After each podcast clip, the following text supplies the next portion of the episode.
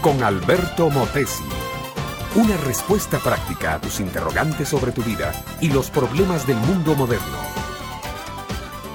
Las luces fueron disminuyendo en intensidad hasta que todo el sitio quedó casi a oscuras. Un diminuto pero enérgico hombre entró y se puso sobre un podio, levantó sus manos, se hizo un silencio absoluto, y cuando las manos de aquel hombre comenzaron a moverse rítmicamente, comenzaron también a manifestarse las ilusiones, los sueños, los recuerdos, el embelezamiento y mil emociones más. Había momentos de un crecimiento gigante, como si una batalla se librara a campo abierto.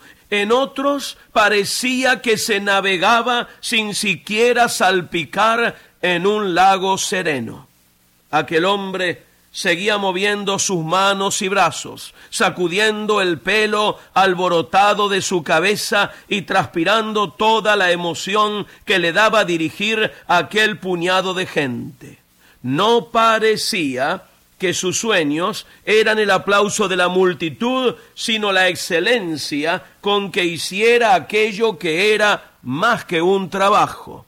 Mi amiga, mi amigo, estoy hablando del director de una orquesta y lo vi tan parecido a esos hombres que tienen el deseo de triunfar, de hacer algo grande y de hacerlo con excelencia. Ese hombre tuvo que hacer una decisión solitaria pero muy importante. Él no podía ponerse frente a la multitud, él no podía ponerle atención a la multitud, él debía enfocarse en lo suyo y mantenerse dispuesto a estar solo. Él debía darse solamente a los poquitos que estaban cooperando con él. Este hombre no podía estar suspirando por el aplauso de la multitud, porque su meta era dirigir la orquesta con excelencia.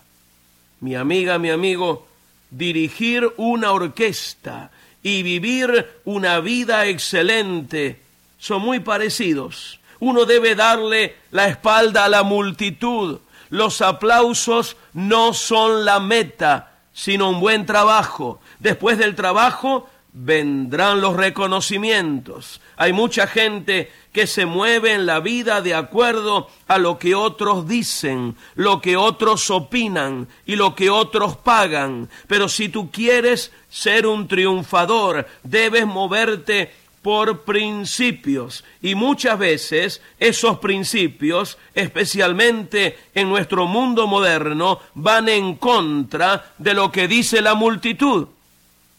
Mi amiga, mi amigo, para ser un triunfador tienes que darle la espalda a las ofertas de la multitud de afuera, al aplauso prostituido, a la droga envenenadora, al vicio esclavizante, a la extorsión destructora, a los falsos amigos y a todo aquello que busca tu destrucción, pero a la vez tienes que volverte cara a cara con el único que está dispuesto a trabajar contigo y darle a la vida una nueva armonía. Ese es Jesucristo. Ese es el director de la orquesta divina, la que toca una melodía eterna que cambia vidas, hogares y sociedades.